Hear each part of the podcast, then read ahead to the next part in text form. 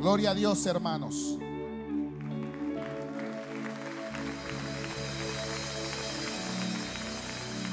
Vamos a ir a la palabra del Señor, vamos a ir a Romanos capítulo 10, versículo 13 al 17. Carta a los Romanos capítulo 10, versículos 13 a 17. Reciban un saludo de nuestro hermano pastor Jorge Peña. Y cuando lo tengan, digamos amén. Gloria a Dios. Dice la palabra del Señor, porque todo el que invoque el nombre del Señor será salvo. Ahora bien, ¿cómo invocarán aquel en el cual no han creído? ¿Y cómo creerán en aquel de quien no han oído? ¿Y cómo oirán si no hay quien les predique? ¿Y cómo predicarán si no son enviados? Como está escrito, cuán hermoso o hermosa es la llegada de los que anuncian la paz, de los que anuncian buenas nuevas. Pero todo, pero pero no todos obedecieron al evangelio pues Isaías dice, Señor, ¿quién ha creído a nuestro anuncio? Así que la fe proviene del oír y el oír proviene de la palabra de Dios. Vamos a cerrar los ojos y le decimos, Padre, te damos gracias, Señor, en esta hora. Señor, gracias por darnos la oportunidad de poder estar en este lugar, Señor. Háblanos, Señor, a través de tu palabra, Padre. Háblanos, Señor, porque queremos oír tu consejo, Padre. Toma el control, Señor, de toda cosa que nos quiera distraer, Padre. Te lo pedimos en el nombre de Cristo Jesús. Que tu Espíritu Santo gobierne todo pensamiento. Que tu Espíritu Santo dirija toda palabra al conocimiento de las personas. Y que seas tú glorificado el día de hoy. Te lo pedimos. Gracias Señor Jesús. Amén y amén. Pueden tomar su asiento, hermanos. Gloria a Dios, hermanos. Qué bueno, tenemos casa llena. Gloria a Dios. Hermanos, el día de hoy, hermanos, queremos hablar de un tema muy importante. Y lo hemos tomado de esta carta a los romanos. Una carta, hermanos, donde muchos de nosotros hemos hallado consuelo cuando leemos esta carta que Pablo les envía o les manda a la iglesia que estaba en Roma. Eh, Pablo no fue el fundador de esta iglesia. Esta iglesia eh, fue fundada con personas que oyeron el mensaje del Evangelio, o más bien el mensaje de Cristo por los labios de Pedro. En el día de Pentecostés, la palabra dice que en esa región, cuando estaban orando unánimamente, todos los discípulos esperando la promesa de Dios, habían muchas personas en ese lugar. Habían personas de otros eh, países. Uno de los países eran las personas o los judíos que habían ido a Roma y regresaban a Israel por razones de las fiestas solemnes que hacían en Israel. Entonces, cuando Pedro comienza a predicar lleno del Espíritu Santo, la Biblia dice que se convirtieron tres mil personas. A convertirse tres mil personas, en medio de toda esa multitud, habían romanos o habían judíos que vivían en Roma. Entonces Pablo había recibido mensaje de lo que estaba sucediendo allá en Roma.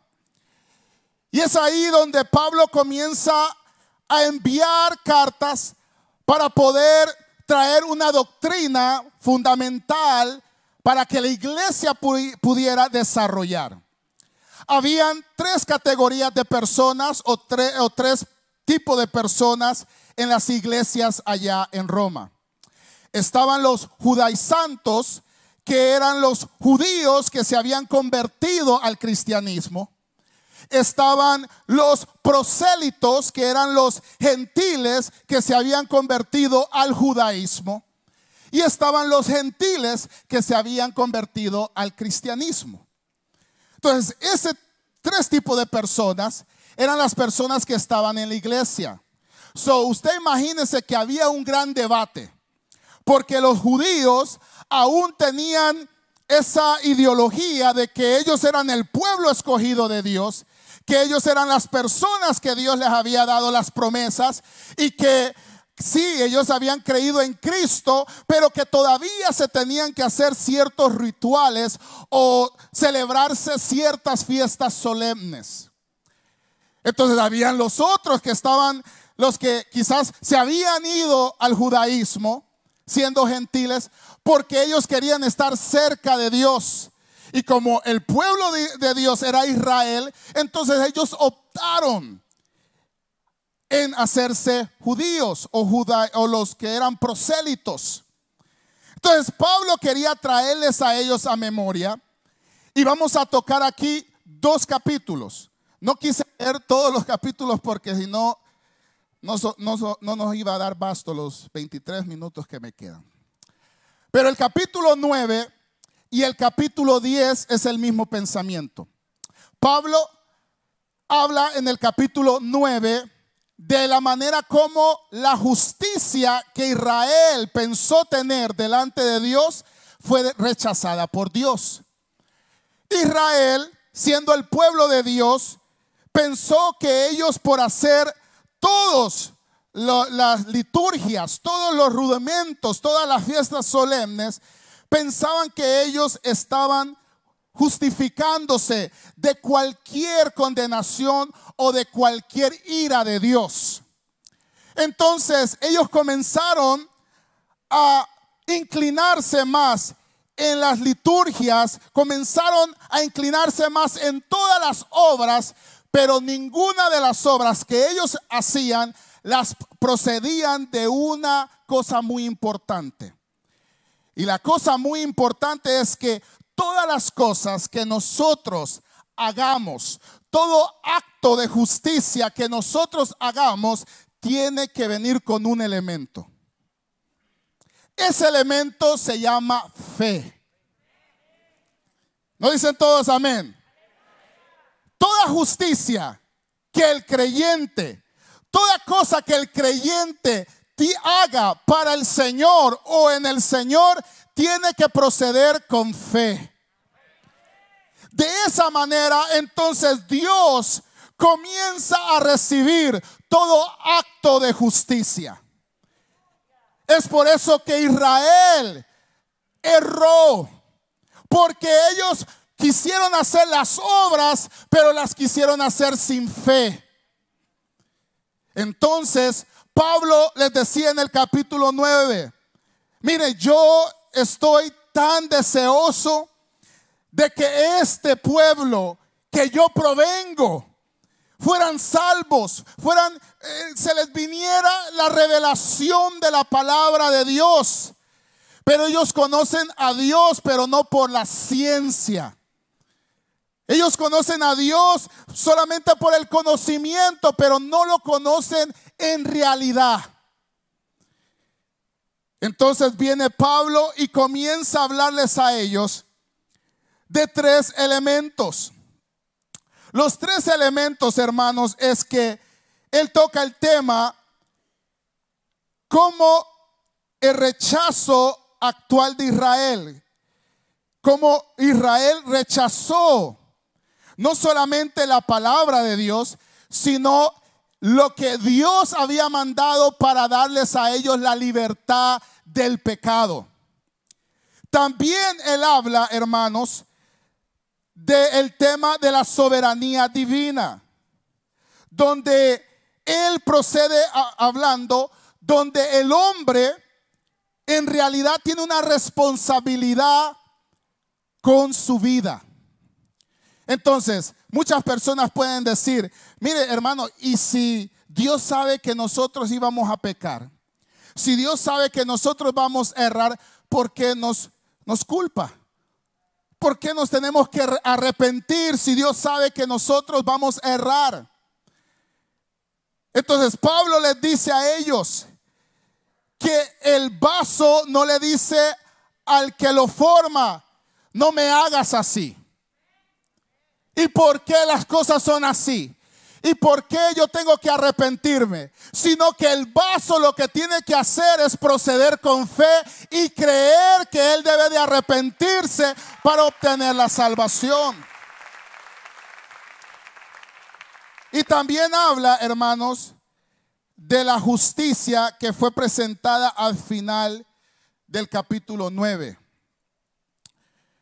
Entonces, él habla de la justicia. ¿Cuál es la justicia? Hay una justicia que Dios rechaza. ¿Cuál es la justicia que Dios rechaza? La justicia que Dios rechaza es aquella justicia que se hace sin fe.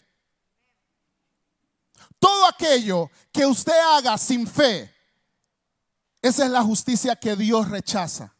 Se lo voy a poner más práctico. Digamos, todo aquello que usted hace porque alguien lo está puchando a hacer, y no lo hace por fe, esa es la justicia que Dios rechaza. Todo aquello que usted le tienen que, mire, venga, vamos a orar, hermanos. Mire, hermanos, vamos a evangelizar toda justicia. Usted puede ir a hacerla, pero usted la va a ir a hacer ¿por qué? Ah, porque el hermano me está diciendo. Porque hay que hacerlo si no van a pensar que yo estoy en pecado. Toda justicia que se hace porque usted quiere quedar bien con el hombre, no procede de la fe. La justicia que Dios se agrada, la justicia que a Dios le agrada, es la justicia que usted lo hace por fe, hermanos. Porque usted cree que el Señor le va a dar la recompensa. Entonces Pablo pone un balance y le dice, mire, esta fue la desgracia del pueblo de Israel. La desgracia del pueblo de Israel fue de que ellos se creyeron que todas las cosas se tenían que hacer por obra, pero no por fe. Por eso es que ellos miraban a los pobres, a los necesitados como si eran cualquier cosa. Por eso ellos no procuraban ir y, y, enseñarle a las personas del Dios veraz, sino que ellos estaban más preocupados en hacer su propia voluntad. Entonces él aplica tres aspectos de rechazo de Israel. Uno es que buscaban la ley de la justicia sin fe. Entonces buscaban los favores de Dios. Porque a nosotros, hermanos, en realidad hay veces nos gusta las promesas de Dios. Dicen amén. Nos gusta donde habla de las cosas buenas que Dios nos va a dar si nosotros hacemos su voluntad. Pero Dios requiere que nosotros creamos en las promesas de Dios, sino también en sus preceptos, en las leyes que Él ha dejado para que el hombre viva acorde a su voluntad. Ellos hacían los rudimentos, los rituales, pero para agradarse a ellos mismos. Entonces ellos no, sé si ustedes se recuerdan, pero el, momento donde estaba el publicano y el fariseo. Entonces el, fariseo decía, Señor, yo ayuno, yo esto, digamos, era una gran lista de lo que él hacía. Porque ellos estaban acostumbrados que ellos tenían que hacer eso para ellos estar en las primeras sillas. Aquí no, aquí viene los que quieran y vienen a ocupar la primera silla. Y eso es lo que es. Que usted no tiene que estar en una posición para estar en las primeras sillas.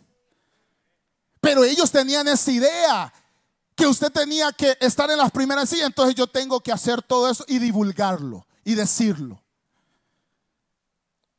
Entonces, esos eran los tres aspectos. El otro, ese era el segundo, el otro era que ellos fueron avergonzados porque nunca creyeron en Jesús hasta el día de hoy. Israel no, cree, no creen en Jesucristo. Entonces, como no creyeron en Jesucristo, Él les sirvió como piedra de tropiezo, dice la Biblia. Entonces, el capítulo 10, que es, parte de lo que meditamos, Pablo comienza a afinar su discurso al respecto de la justicia que debemos de buscar. Y es que nosotros como gentiles hemos creído al mensaje por fe. Yo dudaría, hermanos, que usted esté aquí o usted haya creído en el Señor por vista. Porque esa gente que cree por vista, hay veces esos son los que primero se van. Pero cuando nosotros creemos por fe, como dice la palabra, bienaventurados los que han creído sin haber visto. Entonces esos comienzan a caminar por fe, porque saben que Dios ha prometido que Él va a estar con nosotros hasta el fin del mundo. Y es por eso que ellos siguen haciendo la voluntad de Dios. Pero que antes también de ese encuentro nuestro del mensaje de salvación, fueron manifestados ciertos aspectos divinos. Antes de que usted conociera a Cristo, antes de que usted le hubiera presentado el mensaje de salvación, detrás de todo eso habían ciertas manifestaciones de un proceso divino. Y es que el Espíritu de Dios ahí había inquietado personas para orar por su vida. El Espíritu de Dios había inquietado a, alguien que iba a predicar, no sé a dónde usted se convirtió, quizás en una célula, o usted oyó un mensaje por televisión, lo que sea. Pero el Espíritu Santo ya había preparado a esa persona para dar el mensaje que usted se le iba a revelar a usted. So, había una manifestación de un proceso divino. Para que las personas crean en el Señor, las personas deben de escuchar, hermanos. No hay nada en el universo que pueda traspasar la conciencia y el alma del ser humano, sino la palabra que Dios da cuando se le revela un hombre. Cuando el hombre recibe el mensaje y se le revela a ese hombre, ese hombre es transformado para vivir una existencia en el Señor de victoria en victoria, hermanos.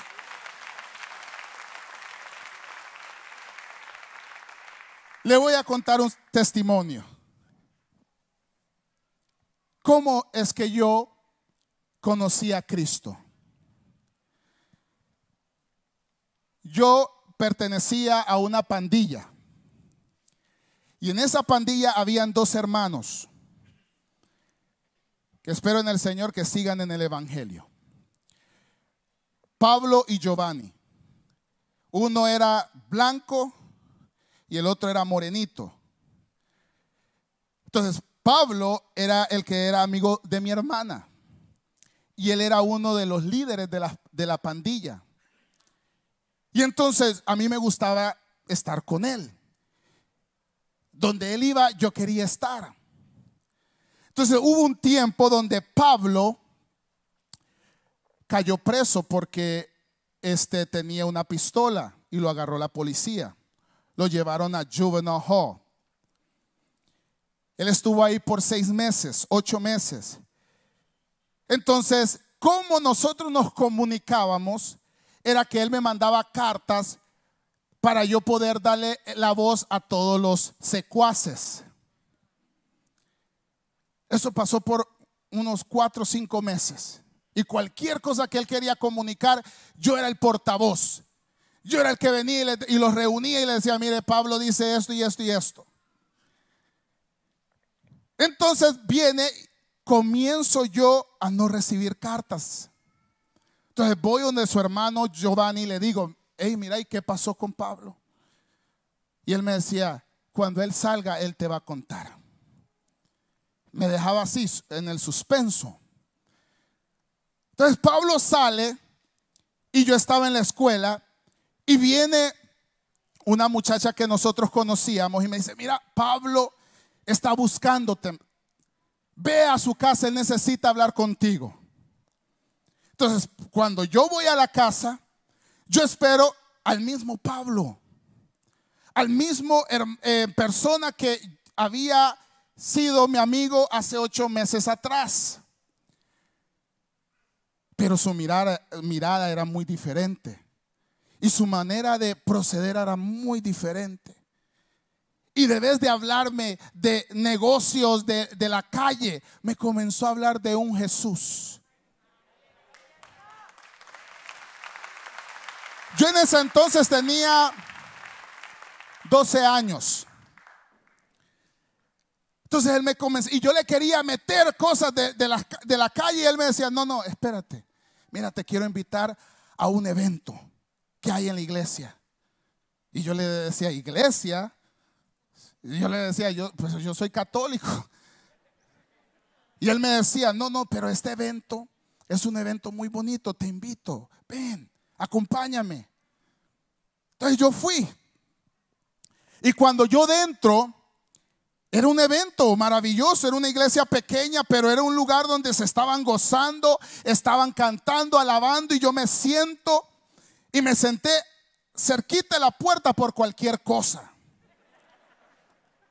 Por si, por si me agarran aquí, yo salgo, tiro patada y manotazos y salgo. Pero fíjense que el mensaje comenzó a suceder. Y cuando el predicador comienza a hacer el llamado, yo paso al frente. Y el predicador ora por mí. Después de eso, yo ya no lo vi a Pablo y sucedió algo en mi familia que yo me tuve que venir aquí a Los Ángeles. Pero Dios siempre había tenido un cuidado de mi vida. Por eso yo le digo, hermanos, que Pablo les decía esto a los romanos porque ahí había una disensión de quién era mejor, de quién iba, a ocupar delante de los ojos de Dios eh, este, el primer lugar. No, hermanos.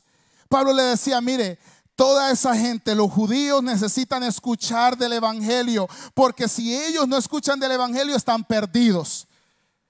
Todos nosotros necesitamos entender que la razón que nosotros venimos al conocimiento de Cristo es porque Dios inquietó el corazón de alguien para invitarnos a un lugar, para predicarnos el Evangelio, para sacudirnos, hermanos, y venir al conocimiento. Hay personas que usted conoce, hermanos, que no conocen al verdadero Jesucristo. Ah, pero conocen a ese Jesús de la película conocen a ese Jesucristo que por desgracia el mismo pueblo ha dado un mal testimonio. Porque cuando alguien da un mal testimonio, esos cristianos meten a todos juntos. Cuando el, el y el sinvergüenza es él. Pero los cristianos dicen, pero a Él no lo conocen. No conocen al que es lento para la ira y rápido para extender su misericordia, hermano. No lo conocen.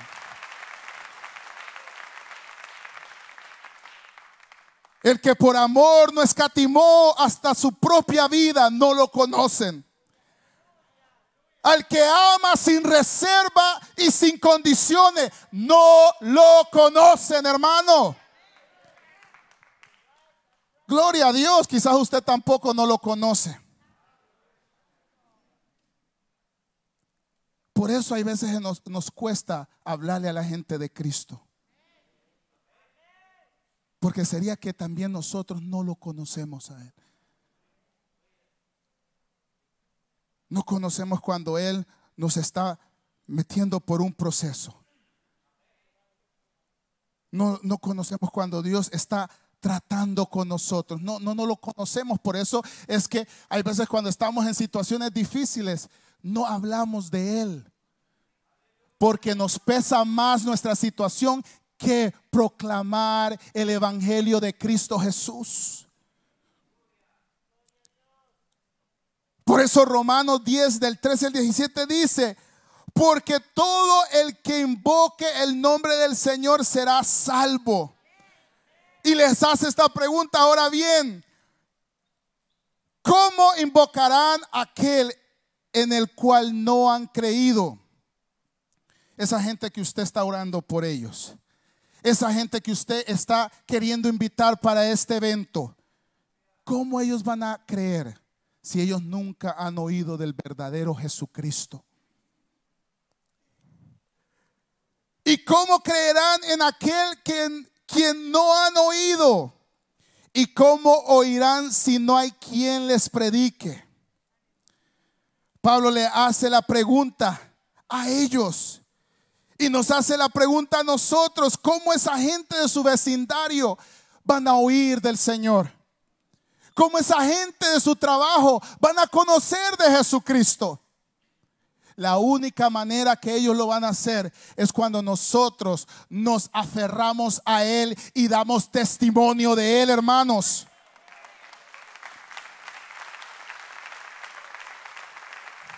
El significado de la palabra predique o predicar, porque cuando hablamos de predicar pensamos que es solamente esto, lo que yo estoy haciendo, pero no es así, hermanos.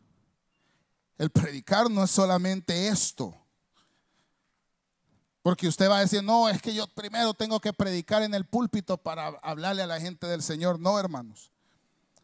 Mira, el significado bíblico de predicar tiene su origen en la palabra griega que es keiroso y cuya traducción se puede interpretar como proclamar o más bien divulgar.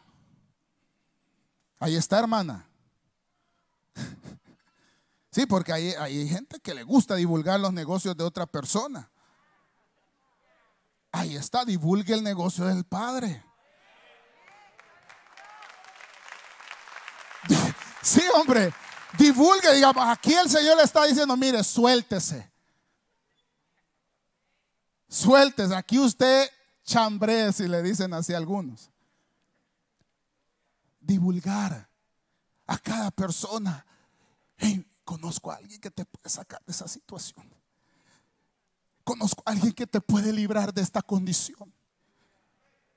Mira, te quiero invitar a tal parte. Mira, va a haber un lugar donde el Señor se va a mover y yo sé que Dios tiene una respuesta para tu vida.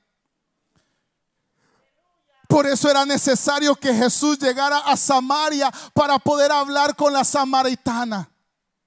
Y cuando esa mujer recibió el mensaje, regresó a, donde ella vivía y comenzó a evangelizar a todos los que estaban ahí. Por eso era necesario que Jesús mirara hacia el árbol y mirara a Jairo y pudiera adentrar a la casa de él. Por eso era necesario que él se entregara como sacrificio para que nosotros pudiéramos ser instrumentos de justicia. ¿Cuántos instrumentos de justicia hay aquí? No todos, hermanos. ¿Cuántos instrumentos de justicia hay aquí? El remedio para el rechazo es este, hermanos. Se envía a mensajeros. ¿Cuáles son los mensajeros? Somos nosotros nosotros vamos a dar un mensaje. Y le vamos a decir a la gente, no le vamos a, imponer nuestra, nuestra creencia, sino que le vamos a anunciar a ellos que hay alguien que no importa a lo, en lo más profundo que tú estés, hay alguien que te puede libertar de esa situación y se llama Jesucristo. Hay alguien que puede cambiar tu lamento en baile. Hay alguien que puede transformar la situación de tu, de tu familia. ven a escuchar ese mensaje. De, declarar la palabra. Es que hermanos, la única manera que las personas se pueden entregar a Cristo, la única manera que las personas puedan ser receptoras del mensaje de Cristo es cuando se les predica. No hay ninguna otra forma. Cuando las personas oyen el mensaje y Dios les abre el corazón para que ellos reciban el mensaje, entonces ahí comienza una transformación. Los pecadores oyen la palabra. Los pecadores creen en la palabra, invocan a Cristo y son salvos. Esto del evento cree, hermanos, es algo que siempre lo hemos hecho. Esto no, no, hay nada nuevo en esto, hermanos. Para algunos es nuevo, pero esto es algo que todo creyente debe de hacer. Y eso era lo que Pablo le estaba diciendo a ellos. Hey, es que si ustedes no se levantan a anunciarles, hablarles a aquellos que nunca han oído, que nunca han creído, entonces aquí están, vayan y predíquenles. Vayan y háblenles de las maravillas del Señor. Vayan y háblenles de lo que el Señor ha hecho en su vida. Ahora, si el Señor no ha hecho nada en su vida, discúlpeme. Pero yo creo que aquí estamos no por vista, sino porque el Señor ha hecho algo en nosotros y nosotros hemos visto la mano de Dios.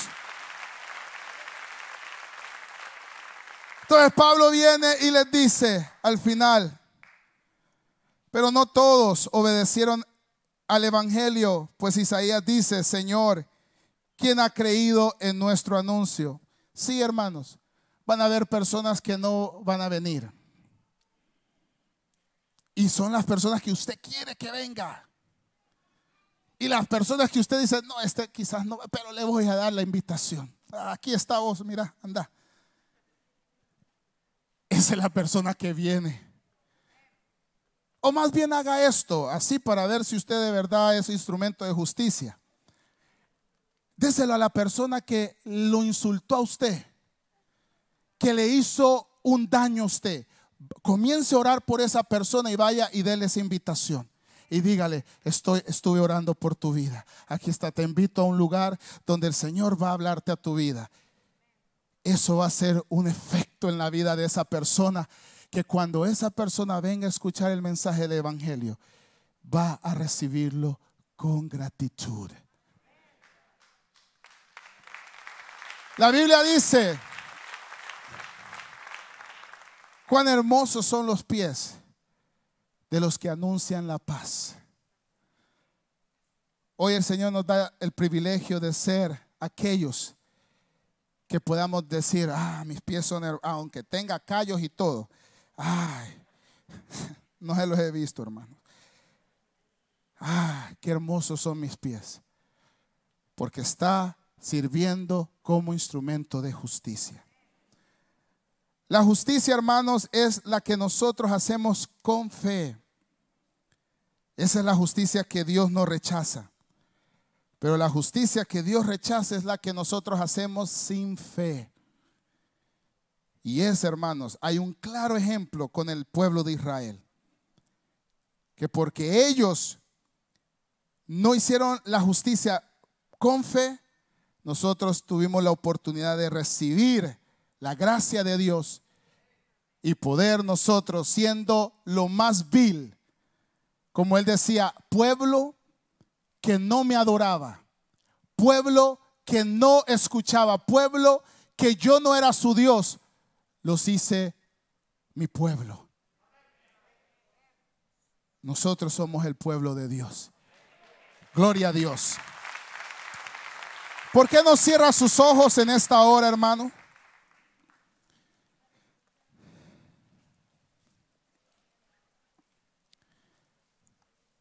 Este es un momento, hermanos, donde usted puede hacer reflexión.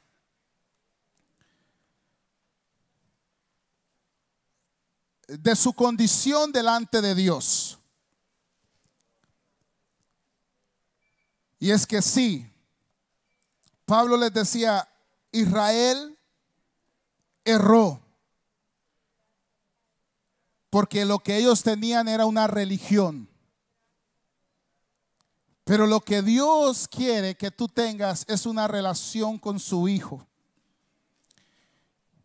Que por medio de Jesucristo tú tengas la oportunidad de ser hijo de Dios. Y todo eso se hace cuando nosotros rendimos nuestra vida al Señor Jesucristo. Nos arrepentimos de nuestro pecado. Entonces Él nos ubica para comenzar a hacer obras de justicia correctamente. Yo quisiera hacer un llamado en esta hora. Si hay alguien entre nosotros que quiere el día de hoy recibir a Cristo Jesús como su Señor y Salvador, ¿por qué no levantas tu mano en esta hora? Si tú has recibido este mensaje el día de hoy y tú quieres comenzar a vivir por fe, a vivir creyendo en las promesas de Dios, a vivir conforme la voluntad del Señor, ¿por qué no levantas tu mano en esta hora? Este es un buen momento donde tú puedes entregar tu vida a Cristo. Este es un buen momento donde tú puedes decirle, Señor, lo que yo he tenido es una religión, ahora tener una relación contigo, Señor. ¿Por qué no levantas tu mano? Quiero orar por tu vida.